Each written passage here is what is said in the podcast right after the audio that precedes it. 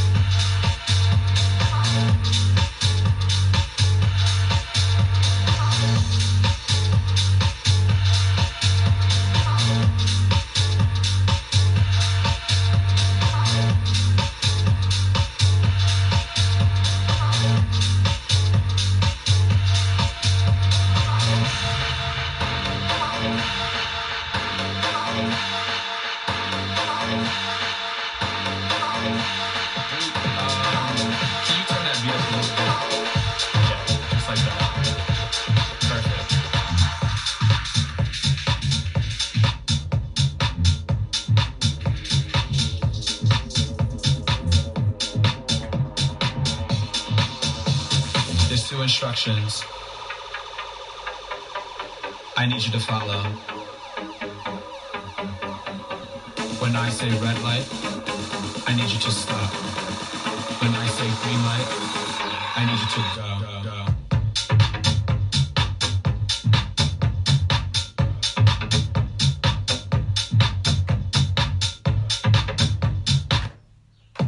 Duke, um, can you turn that beat up a little bit?